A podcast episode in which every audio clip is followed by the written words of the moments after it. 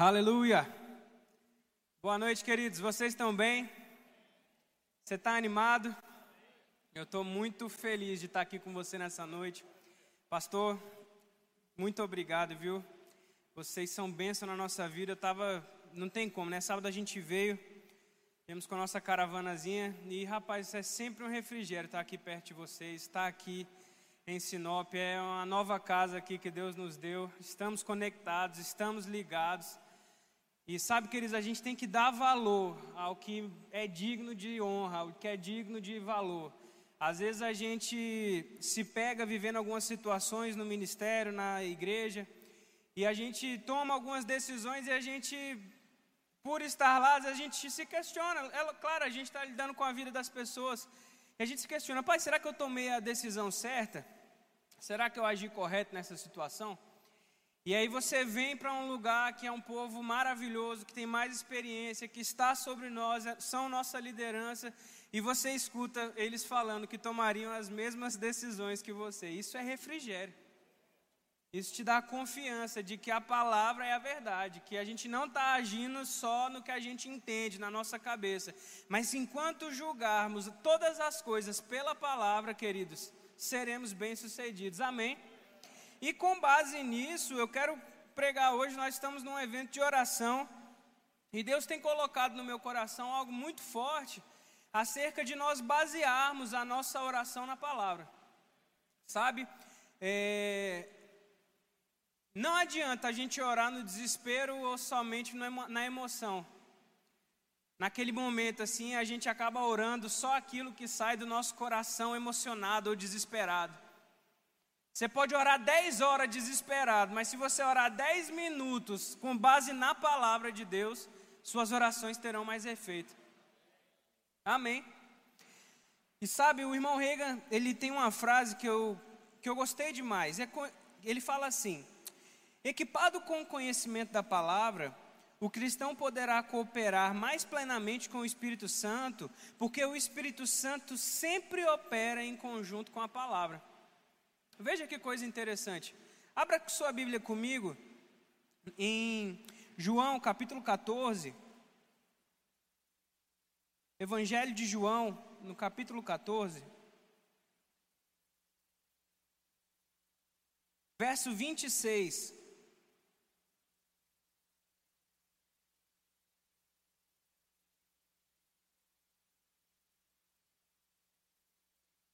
Jesus já está aqui trazendo algumas instruções para os discípulos acerca da sua morte, sua ressurreição.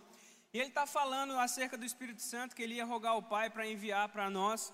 E aí no verso 26 de João 14, Jesus fala assim: Mas o Consolador, o Espírito Santo que o Pai enviará em meu nome, ele ensinará a vocês todas as coisas e fará com que se lembrem de tudo o que eu lhes disse. Sabe, queridos, a palavra de Deus é Jesus. A Bíblia fala que ele era o Logos de Deus. Tudo que está escrito de Gênesis a Apocalipse é Jesus revelado. No princípio criou Deus os céus e a terra, a terra estava sem forma e vazia, e Deus disse: haja luz. A palavra que Deus falou, que saiu da boca de Deus, é Cristo. Então, essa palavra, o Logos, aquilo que foi dito por Deus, se encarnou em Cristo Jesus. E Cristo vem e ele fala que o Espírito Santo que ele enviaria para habitar em nós, o consolador, o paracletos, ajudador, mestre, guia, conselheiro, esse essa pessoa, ela viria para nos lembrar o que as palavras que Jesus nos disse. Então, sabe, nós temos um ajudante que nos faz lembrar do que Jesus nos falou. E para orarmos com eficácia, precisamos saber o que a Bíblia fala. Não adianta a gente só se desesperar, Senhor me ajuda, Senhor faça alguma coisa. Queridos, quantos aqui já sabem que Deus já fez tudo que Ele tinha para fazer na nossa, no que diz respeito à nossa vida? O apóstolo Pedro vai dizer que ele já nos deu tudo que diz respeito à vida e à piedade, ou seja, tudo que diz respeito ao nosso modo de viver e ao nosso modo de andar em amor, tudo que diz respeito à nossa vida enquanto bênçãos, enquanto o que, o que nós podemos receber da parte de Deus já foi feito. cura, prosperidade, uma família bem estruturada, bem sucedida, relacionamentos sólidos. Tudo isso foi conquistado na cruz por nós. Nós precisamos entender como nos apropriarmos dessas coisas, como vencermos as circunstâncias com base no que a palavra de Deus fala. Amém? E olha só, o, o pregador John Wesley, ele fala essa frase maravilhosa. Parece que Deus está limitado pela nossa vida de oração. É como se ele não pudesse fazer nada pela humanidade, a não ser que alguém peça a ele. Isso me deixou muito curioso. E rapaz, como assim? Deus não pode fazer nada se a gente não se levantar em oração? Mas sabe o que Deus tinha para fazer em Cristo foi feito. Deus não está hoje governando o mundo. Você sabia disso? Que é isso, pastor? pastor está trazendo doutrina estranha? Então não, irmãos. A autoridade foi dada para o homem no Gênesis. Deus falou: você vai ter domínio. Você vai dominar sobre todas as coisas. O plano inicial de Deus nunca foi Deus governando tudo. O homem teria domínio e autoridade sobre a criação. Só que quando o homem cai, ele entrega esse domínio e essa autoridade a Satanás. E por isso o apóstolo Paulo vai dizer que Satanás é o Deus desse século. Como é que Satanás, que é um anjo caído, pode ser um Deus para esse mundo? Porque quando Adão cai, ele entrega tudo na mão de bandeja para Satanás. Ele pega a chave assim do, do apartamento e dá, toma, é seu. Por um ato de desobediência. Então Deus e o homem perdem essa autoridade, mas Cristo reconquista essa autoridade reconquista o domínio. Então Deus vai poder operar em nosso favor quando nós entendermos o que a palavra diz a nosso respeito. Quem nós somos em Cristo, a autoridade que temos. E sabe, embora a Bíblia fale, sim, que às vezes nós não sabemos orar como convém e o Espírito Santo intercede por nós com gemidos inexprimíveis, entendemos que a Oração em outras línguas vai trazer a revelação de como podemos orar melhor, isso é verdade. Mas sabe, Jesus fala que o Espírito Santo, ele nos lembraria aquilo que Jesus falou, aquilo que está escrito. Então, como é que nós vamos é, fazer com que o Espírito Santo traga à memória aquilo que não está no HD? Amém? Você está entendendo? Como é que você vai ser lembrado de algo que você não tem guardado na sua mente. Por isso, Paulo fala que nós precisamos renovar as nossas mentes. Por isso, Pedro fala que nós precisamos nos renovarmos no espírito do nosso entendimento. Para que a gente não fique só com um pensamento carnal e mundano para que as nossas orações não sejam orações carnais, orações mundanas, orações ineficazes. Não, pastor, mas eu creio que Deus escuta o meu coração. Será que é isso que a palavra de Deus ensina? Queridos, não é necessidade que move a mão de Deus. O que move a mão de Deus em nosso favor é a fé. É crermos e confessarmos a palavra. Se você não entende o que a palavra diz acerca de cada circunstância que você está vivendo, você pode orar 12 horas por dia em outras línguas. Vai, não vai ter tanto efeito. Por quê? Porque você precisa orar a palavra. Lá no livro de Daniel, capítulo 9, verso 2 e 3, abra lá sua Bíblia comigo.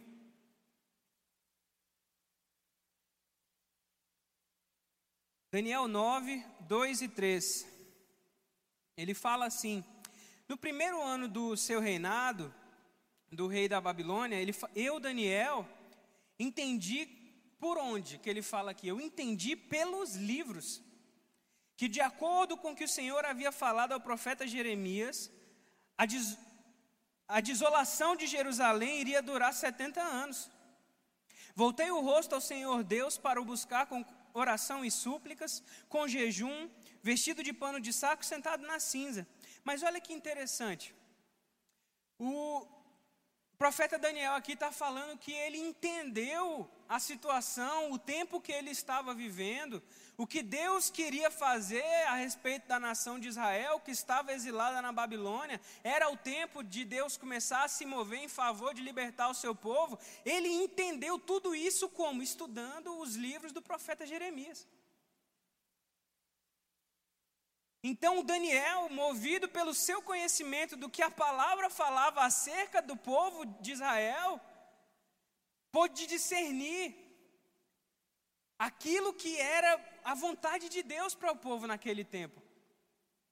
E aí, lá no versículo 17 e 18, Daniel ora, faz as suas súplicas, e aí lá no capítulo 10, verso 12, o anjo de Deus se manifesta a Daniel e ele fala assim: Então ele me disse: Não tenha medo, Daniel, porque suas palavras foram ouvidas desde o primeiro dia em que você dispôs o coração a compreender e a se humilhar na presença do seu Deus. Foi por causa dessas suas palavras que eu vim. Mas você entende que Daniel, primeiro, ele foi na palavra para orar e, e, levantar um clamor ao Senhor e fazer suas súplicas? Sabe, queridos, orar 12 horas em línguas vai te trazer proveito, é claro que vai. Me entenda, eu não quis trazer algo desequilibrado, você vai obter proveito, porque a Bíblia fala que orar em línguas edifica a sua fé. Mas que fé que vai edificar se você não está cheio da palavra para edificar a fé? A Bíblia fala que a fé vem pelo ouvir a palavra. Se você não está se enchendo, não tem o que ser edificado. Amém? Então, fica comigo. profeta Daniel, entendeu pela palavra, é tempo de Deus começar a se mover em nosso favor. O tempo do exílio acabou. A gente precisa de libertação. Senhor, é verdade, o povo se revoltou contra você, a gente está perdido, não te obedecendo, fomos exilados, estamos aqui presos, somos um povo estrangeiro e peregrino aqui, não era para ser assim, fomos tirados da nossa terra e ninguém se arrependeu, mas eu entendi pela palavra que é tempo do Senhor se mover em nosso favor. Ah, queridos, então Deus, a partir dessa oração, começa a se mover em prol do povo de Deus. Mas por quê? Porque Daniel orou com base na palavra. Daniel não simplesmente chegou, Pai, Senhor, a gente está aqui, nós somos um povo, estamos presos, você não vai fazer nada por a gente, a gente é seu povo, você disse que nos ama, você escolheu Abraão, nos livrou do Egito, mas e aí, não vai fazer nada? Queridos, não foi uma oração de desespero que Daniel fez. Daniel estava consciente do que Deus queria fazer pelo povo. Aí as pessoas falam: não, mas Deus está no controle de todas as coisas, Deus faz e acontece, Deus manda isso, a circunstância que eu estou passando é uma prova de Deus, a doença que eu estou passando é, é, é, Deus testando a minha fé, eu não sei se é vontade de Deus me curar, eu não sei se é vontade de Deus que eu prospere, eu não sei, eu não sei, eu não sei. Por quê? Porque a gente não lê a nossa Bíblia. e sabe, eu não estou querendo trazer um peso de condenação de forma alguma, eu não estou dizendo que você não lê a sua Bíblia. Mas eu estou dizendo que para vencermos as circunstâncias da nossa vida, sem uma mentalidade alinhada com a vontade de Deus escrita na Sua palavra, não vamos longe. A vontade de Deus é que todos sejam salvos, mas que todos também cheguem ao pleno conhecimento da verdade. Amém, queridos? É muito importante que a gente observe os padrões da palavra para obtermos resultados das nossas orações. O que vai mover as montanhas é a gente ter consciência do que Jesus disse, se nós crermos com o nosso coração, confessarmos sem duvidar, crendo que recebemos, crendo que aconteceu, assim será conosco. A fé vem ouvindo a palavra, ouvindo a palavra, meditando na palavra, renovando a sua mente. Queridos, gaste tempo, Pai, gaste tempo orando, sim, é imprescindível, meu Deus. Mas gaste tempo lendo a sua Bíblia, orando, sabe? Ore as orações de Efésios, ore as orações de Colossenses. Veja o que Paulo ora. Pai, o que que tá, por que, que o povo de Deus ora na Bíblia? É aquilo ali que a gente tem que orar. Amém? Sabe? Abraão é um outro exemplo, abra comigo. Romanos capítulo 4.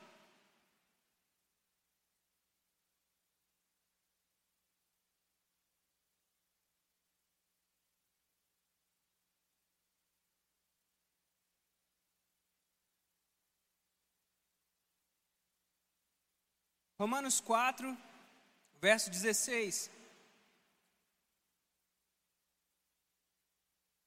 A Bíblia fala assim: sem enfraquecer na fé, levou em encontro o seu próprio corpo, já amortecido, tendo ele quase cem anos, e a esterilidade do ventre de Sara.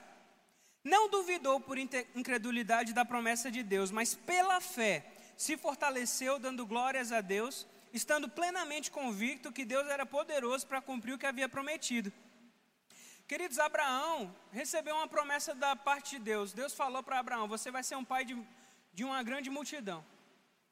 Você vai ser pai de uma grande nação. Através de você e da sua descendência, todas as nações da terra serão abençoadas.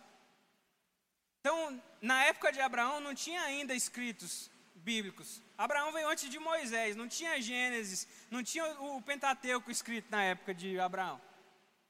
Abraão ouviu da parte de Deus, ele fazia parte de uma família que nem cria em Deus, cria num monte de outros deuses, deuses estranhos. Então Deus vira e fala para ele: sai da tua terra, da tua parentela, porque esse povo aí vai te prejudicar na sua fé, na questão de você crer no que eu tenho para a sua vida. Amém?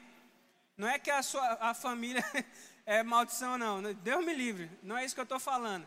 Mas pelo fato do povo da família de Abraão não crer no Deus único, Deus precisou chamar Abraão para o canto. Falou: Vem cá, eu preciso te separar aqui porque você precisa crer em algumas coisas que eu tenho para te mostrar, para te falar. E você não pode estar tá sendo influenciado pelos de fora. Porque as coisas que eu vou te falar, Abraão, vão ser muito doido para quem está perto de você.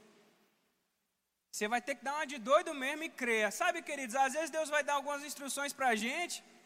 Se você abrir com qualquer pessoa, você não vai chegar lá. Porque você vai falar, rapaz, Deus falou comigo. Aí a pessoa vai vir falar, Deus falou com você? Falou nada, rapaz, deixa de ser maluco. Aí logo vem a voz do capeta, né?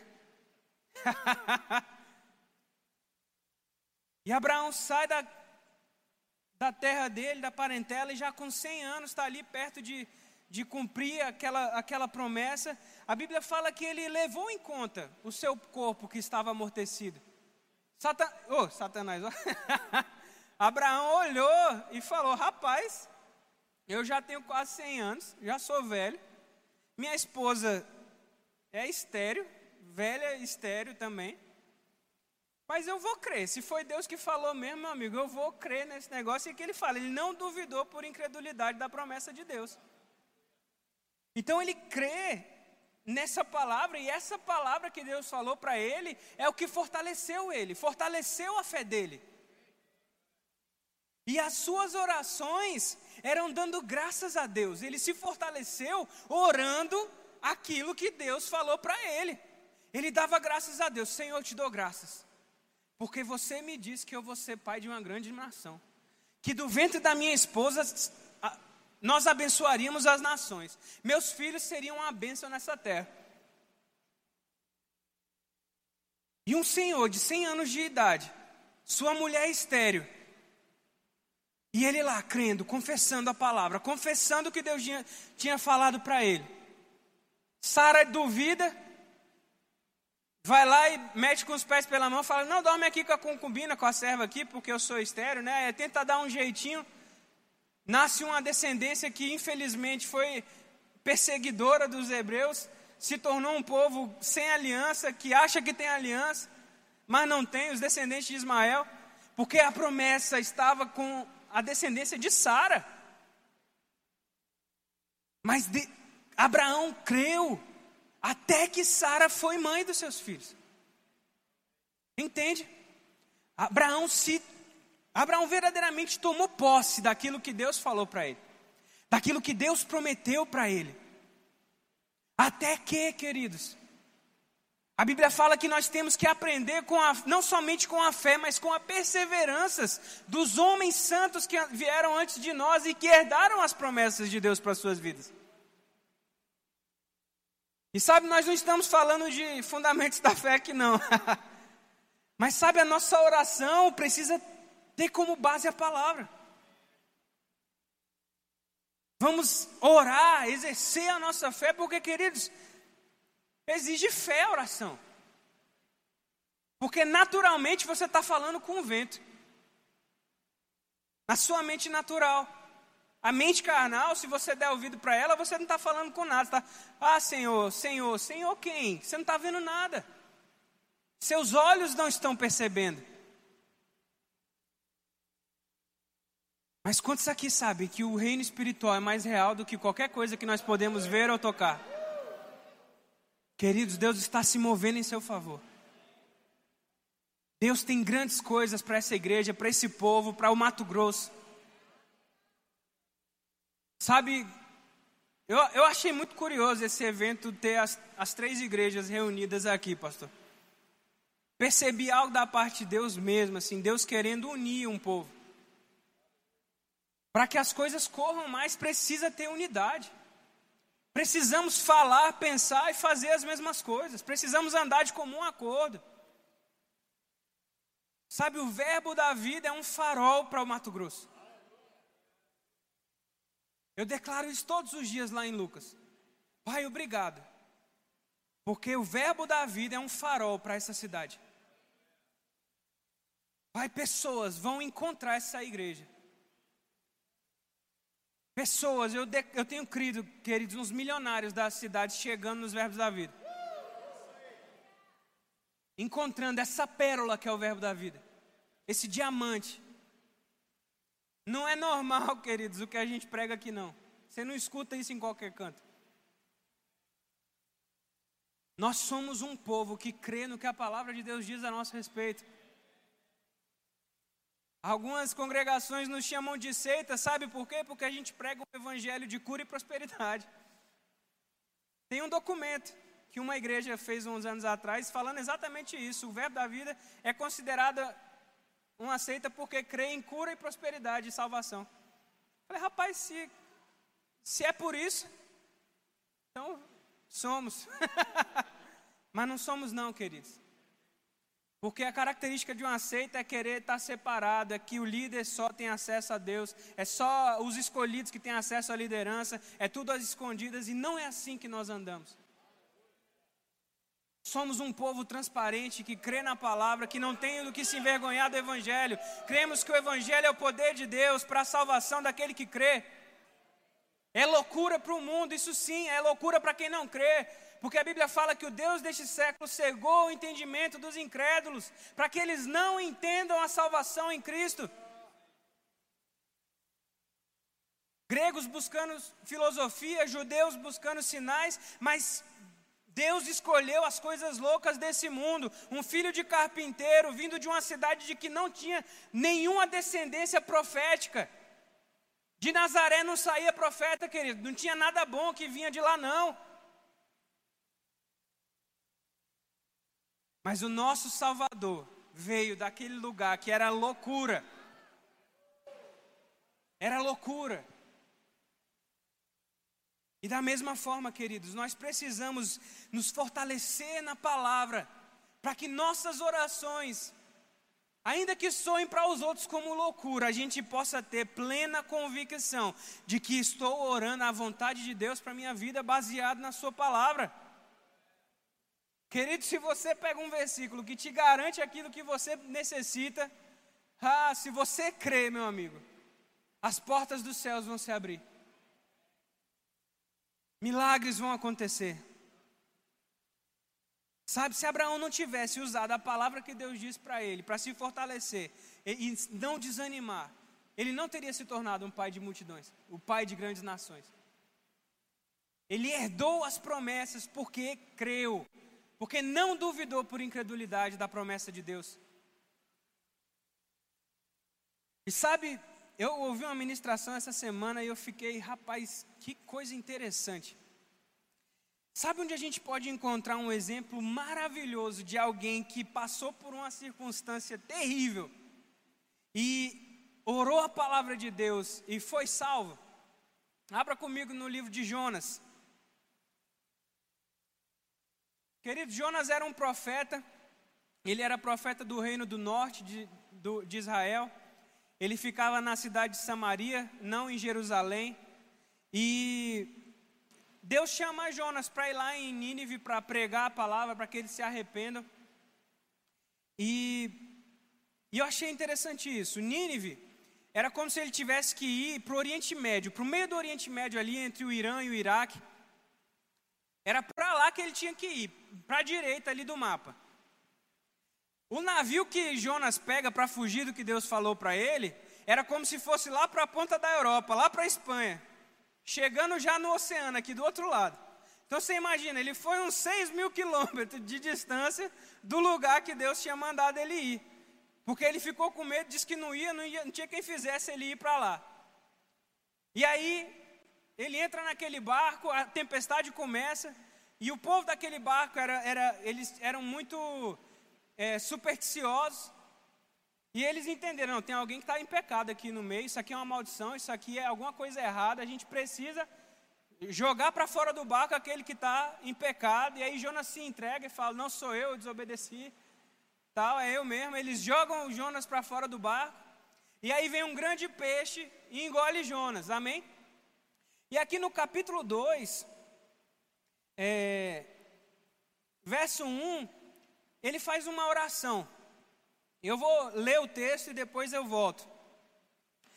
E Jonas ora, já dentro do, da barriga da, do peixe, ele faz uma oração. Jonas 2, verso 1. Então Jonas, do ventre do peixe, orou ao Senhor seu Deus e disse: Na minha angústia clamei ao Senhor, ele me respondeu. Do ventre do abismo gritei e tu ouviste minha voz, pois me lançaste nas profundezas, no coração dos mares, e a corrente das águas me cercou. Todas as tuas ondas e as tuas vagas pa passaram sobre mim.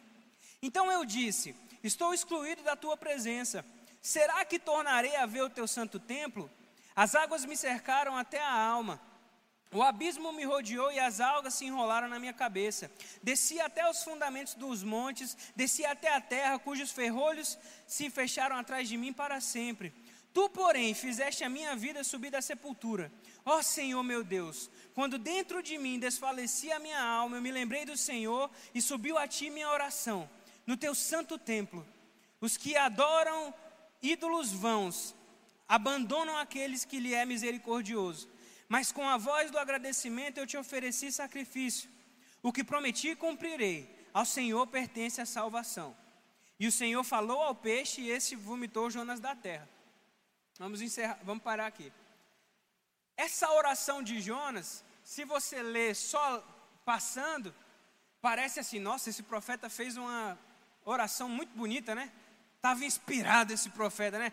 Também no desespero daquele, cara ia tirar as palavras mais bonitas que ele sabia para orar a Deus. Não é, não é isso que você pensaria escutando assim? Mas você sabia que essa oração tem como base 11 salmos? Jonas não orou uma palavra espontânea nessa oração, de desespero, por conhecer profundamente a palavra de Deus, por conhecer o que estava escrito, do que Deus já tinha feito pelos outros, do que Deus tinha livrado os outros profetas, os outros homens de Deus. Jonas pega e faz um costurado um recorte criativo assim. Você pode usar sua criatividade, você não precisa ficar. Não, não foi uma reza que Jonas fez.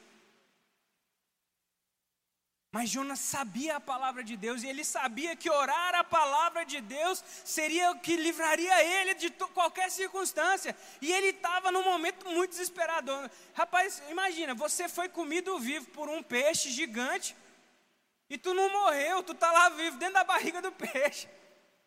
Meu amigo, deve ser uma situação muito desesperadora. Quem tem um pouquinho de claustrofobia, imagina você lá preso na barriga de um peixe, aqueles ácidos ali do estômago daquele peixe, aquela angústia, eu não sei se eu vou morrer, eu não sei o que, que vai ser de mim. E a única coisa que Jonas sabia que poderia livrar ele, ele sabia que ele estava errado, ele estava em desobediência, ele sabia que isso tinha sido consequência do seu próprio pecado. E ele falou: Meu Deus, se eu não orar essa palavra aqui, se eu não vir, para os livros, se eu não vir para os salmos, se eu não orar, se eu não me lembrar daquilo que me traz esperança, eu estou lascado, em outras palavras. não é palavrão, não, né? Se abestalhado não é palavrão, então estou lascado também. oh Senhor, você é bom, mas sabe, quando ele fala no verso 2, na minha angústia, clamei ao Senhor, ele me respondeu, ele estava citando o Salmo 18, verso 6, o Salmo 120, verso 1. Depois, eu vou só passar aqui rapidamente, ele, ele depois cita o Salmo 42, verso 7, o Salmo 31, verso 22, depois ele salmo, vai para o Salmo 69, Salmo 16, Salmo 30, Salmo 18, Salmo 31, Salmo 50, Salmo 3. Por que, que eu estou falando isso? Porque às vezes a gente gasta tempo demais orando da nossa própria inteligência Sendo que umas pessoas que eram mais inteligentes do que a gente já foram inspiradas pelo Espírito para falar as palavras que Deus queria. Sabe, a gente escuta muito no Verbo da Vida e no Rema: fale a palavra, fale a palavra, fale a palavra. E às vezes a gente acha que é só fazer uma confissão positiva. E é mesmo, você tem que falar coisas positivas. Declarar incredulidade vai minar a sua fé, isso é bíblico. Mas a confissão é da palavra. Não é só vai dar certo. Vai dar certo o quê? Por quê? Quando e a gente pode tirar esses exemplos do próprio Antigo Testamento. Toda vez que alguém ia orar ao Senhor, ia fazer uma súplica, era: Senhor, você é o Deus que livrou um povo da terra do Egito. Você é o povo, o Deus que trouxe as muralhas de Jericó abaixo, vamos dizer assim, mas eles sempre traziam à memória o que Deus havia realizado no meio deles, para que eles se fortalecessem na sua fé e entendessem que o Deus que fez pelo povo antes deles era o mesmo Deus poderoso para fazer agora. Nossas orações precisam ser regadas pela palavra, baseadas, fundamentadas. A palavra é um alicerce, queridos. Ela é um fundamento muito sólido. É muita prepotência da gente, num certo sentido, achar que a gente pode orar qualquer palavra, qualquer coisa, que Deus vai ouvir. Queridos, Deus não é nosso servo, não, Ele é nosso Senhor. Somos da fé, mas Deus é Deus e nós precisamos entender quem Ele é. Nossas orações têm que ter como base a palavra, o Espírito Santo vai nos lembrar da palavra. Nos mostraria o que vai acontecer, sim, ele vai. Você só fica perdido nessa vida se você quiser. O irmão Reagan fala que ele, que ele percebeu antes de acontecer três grandes crises financeiras que aconteceram nos Estados Unidos. Já pensou? Você poder ser livre, estar livre de passar necessidade é puro financeiro, porque Deus te trouxe à memória algo que aconteceria, que ainda estaria para acontecer. Nós não precisamos temer as coisas que virão, queridos. Essa pandemia, Deus não saiu do trono por causa da pandemia, não. Deus é Deus, meu irmão.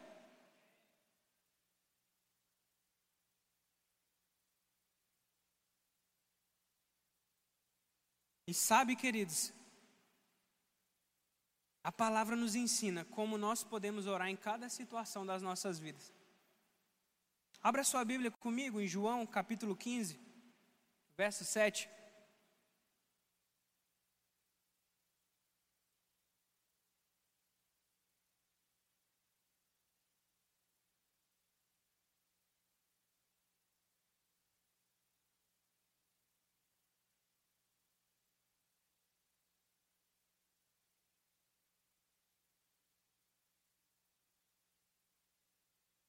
Jesus fala assim, João 15, 7: Se permanecerem em mim e as minhas palavras permanecerem em vocês, pedirão o que quiserem e lhes será feito.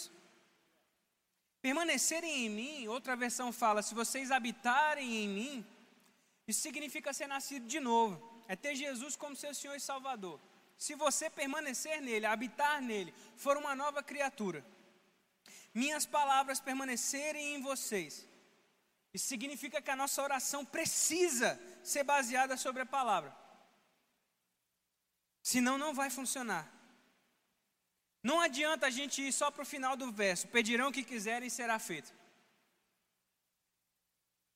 Precisamos estar enxertados e cheios da palavra. Aí sim pediremos o que quisermos e nos será feito.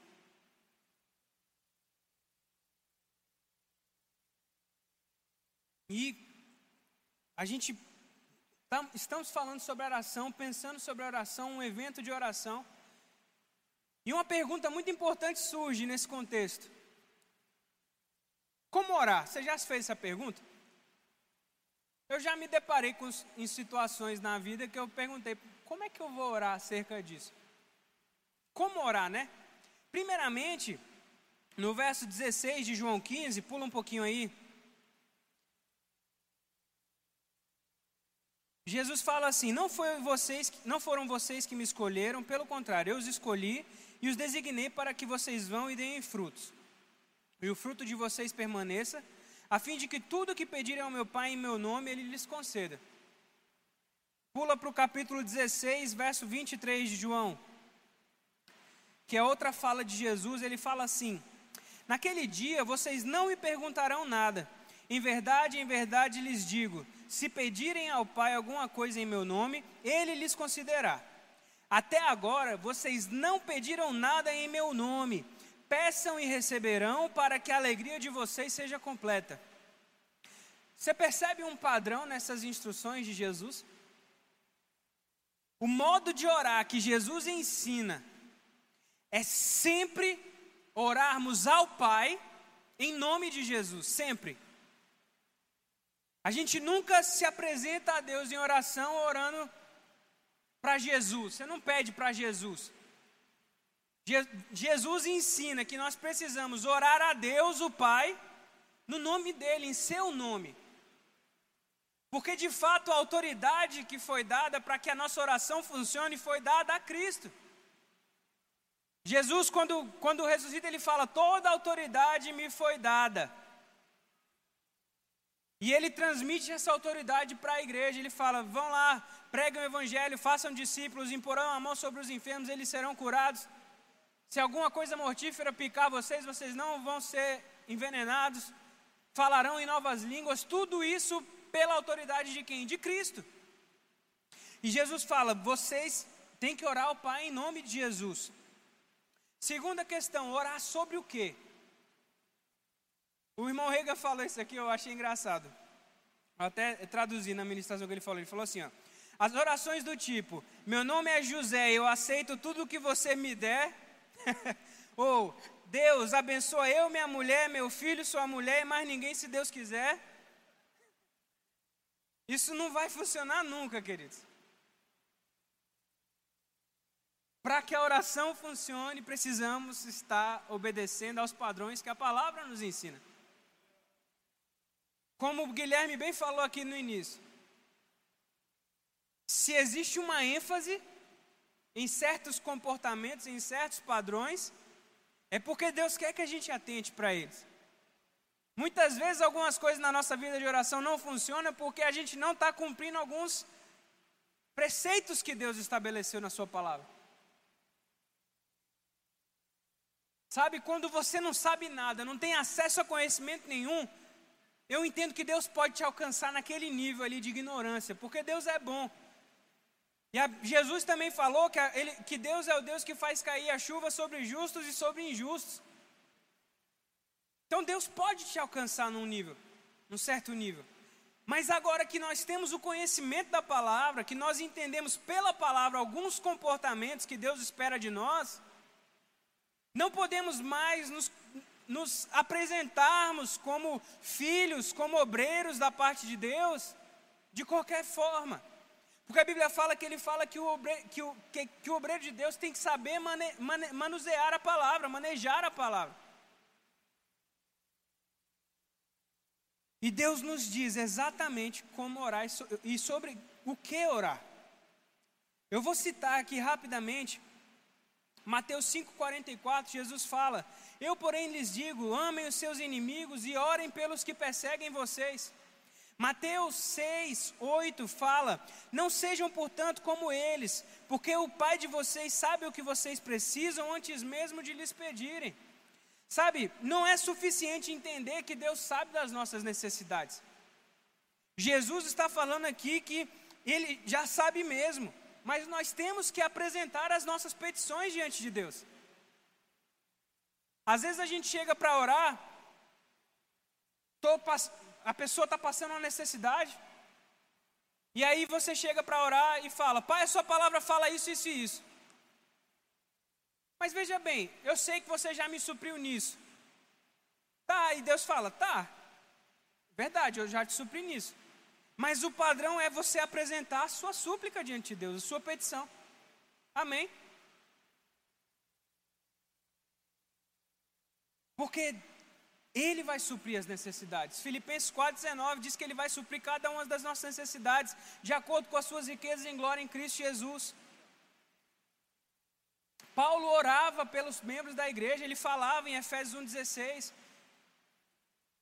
não cesso de dar graças a Deus por vocês, fazendo menção de vocês nas minhas orações. É bíblico orar pelas suas famílias, pelo seu povo, pela igreja, pelos membros, pelo seu pastor. Faça menção deles nas suas orações. Filipenses 1,19, fala, Paulo fala: também faça essa oração, que o seu amor aumente mais e mais em, em pleno conhecimento, em toda percepção. Colossenses 1,9 por essa razão, também nós, desde os dias em que o ouvimos, não cessamos de orar por vocês e pedir que vocês transbordem do pleno conhecimento da vontade de Deus em toda sabedoria e entendimento espiritual.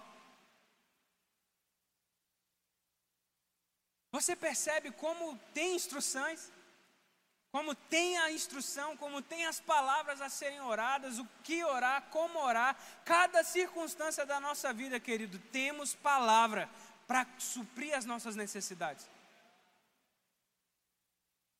Deus não está retendo nada, mas nós precisamos mergulhar em oração, mergulhar na Sua palavra. Que nossas orações não sejam, queridos, uma oração carnal, uma oração mental, uma oração emocionada. Não é nem emocional, é emocionada. Porque Deus espera que a gente deposite a nossa fé na Sua palavra. Então a nossa oração tem que ter como rocha e alicerce a palavra de Deus. Fomos chamados para uma vida de comunhão e intimidade. De fato, oração é comunhão, oração é intimidade, oração é entender cada vez mais a vontade de Deus. A Bíblia fala que quando nós oramos em línguas, por exemplo, estamos orando a vontade perfeita de Deus para as nossas vidas. Mas sem entender o que estamos fazendo, não vamos alcançar o resultado que a gente almeja. A própria palavra fala: ninguém vai construir uma, uma, uma, casa, ninguém vai fazer uma construção sem se planejar primeiro, sem saber que vai poder gastar, sem saber o que, que vai precisar. Não é assim? Você faz todo o projeto, você se prepara para saber: eu vou, eu vou precisar disso, eu vou precisar daquilo, eu vou precisar de, daquilo outro. E você se planeja de todas as munições ali para você ir lá e efetuar sua construção com sucesso. Na nossa vida de oração, a gente acha que é só chegar falando qualquer coisa. Mas sabe, você pode pegar um pedaço de papel, queridos, nomear o que você quer orar, por quem você vai orar, qual é a situação que precisa de uma solução. E quais versículos você precisa para que a sua oração seja respondida? Coloca lá, é por finanças. Vá lá. Pai, obrigado. Pega lá, Filipenses 4,19. Pega Coríntios, segundo aos Coríntios 6,9. Mas embaixo, Paulo também vai falar lá em 2 Coríntios capítulo 6 que é a vontade dele que você enriqueça para toda boa obra. E você vai pontuando os versículos, pontuando os versículos. Pai, Por toda a minha vida eu nunca vi o justo passar fome, nem sua descendência mendigando pão. E vai, e vai, e vai. Coloca uns quatro, cinco, seis versículos. E começa a orar, faça a sua petição, apresente ao Pai em nome de Jesus. Pai, eu estou com necessidade nessa área. E aí sim você começa. Pai, obrigado, porque a sua palavra fala isso. Da mesma forma que foi com fulano na palavra, eu creio na sua palavra. Eu creio na sua palavra. Pai, eu creio na sua palavra. Queridos, nós cremos na palavra. Nós somos o povo do livro, o povo da palavra, meus irmãos. E eu quero te inspirar nessa noite a ter mais comunhão com essa palavra. Sua vida de oração nunca mais vai ser a mesma. Aproveitando o ensejo do rema, essa matéria muda as nossas vidas, queridos. Porque às vezes o não saber orar como convém é pura ignorância do que a Bíblia está falando. E a vontade de Deus é que a nossa oração seja sempre respondida. Me admiro com o irmão Rega, ele falava: se eu fizesse uma oração em três dias não obtivesse alguma resposta, eu ia revisar a minha vida de andar em amor e de confissão da palavra. Porque o problema estava ou na minha ignorância, ou na minha andada fora do amor, na minha pisada fora do amor. Rapaz, eu creio que a gente pode chegar nesses níveis mais profundos em Deus. Esse tipo de ousadia santa, que não é colocando Deus como servo, mas é entendendo que o que Deus tem de vontade para nós já foi dito que é vontade dele. A gente não precisa se humilhar, nós não precisamos nos ficar como pedintes para Deus. Podemos nos basear na palavra e obter resultados profundos em Deus. Amém, queridos?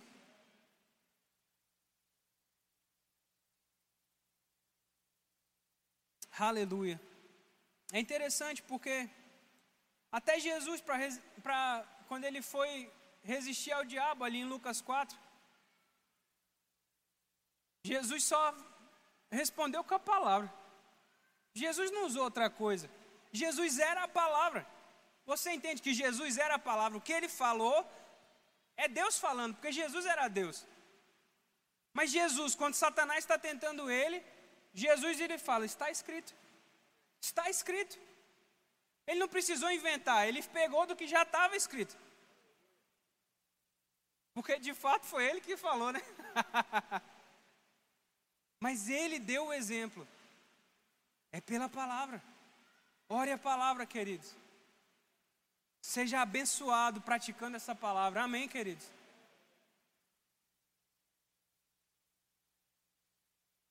Eu creio que é um novo tempo da parte de Deus. A gente teve em janeiro lá em Lucas um, um todas as terças-feiras de oração.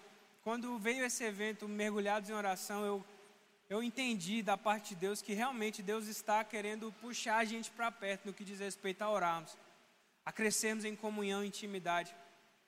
E eu declaro sobre a igreja aqui em Sinop, esse ano de 2021, um ano de um transbordar de intimidade com Deus. A vontade de Deus sendo revelada cada vez mais a cada um dessa igreja, a você, pastor Célia. Somos gratos a Deus por essa igreja, pela vida de vocês. Obrigado por toda a parceria, por todo o cuidado de vocês conosco. Nós nos sentimos amados por vocês, queridos. E nós amamos vocês, nós cremos num tempo de graça e favor da parte de Deus sendo aumentado nessa igreja. Em nome de Jesus, eu espero que você tenha sido abençoado nessa noite. E eu agradeço mais uma vez pela oportunidade de estar aqui entre irmãos. Amém, queridos. Deus abençoe.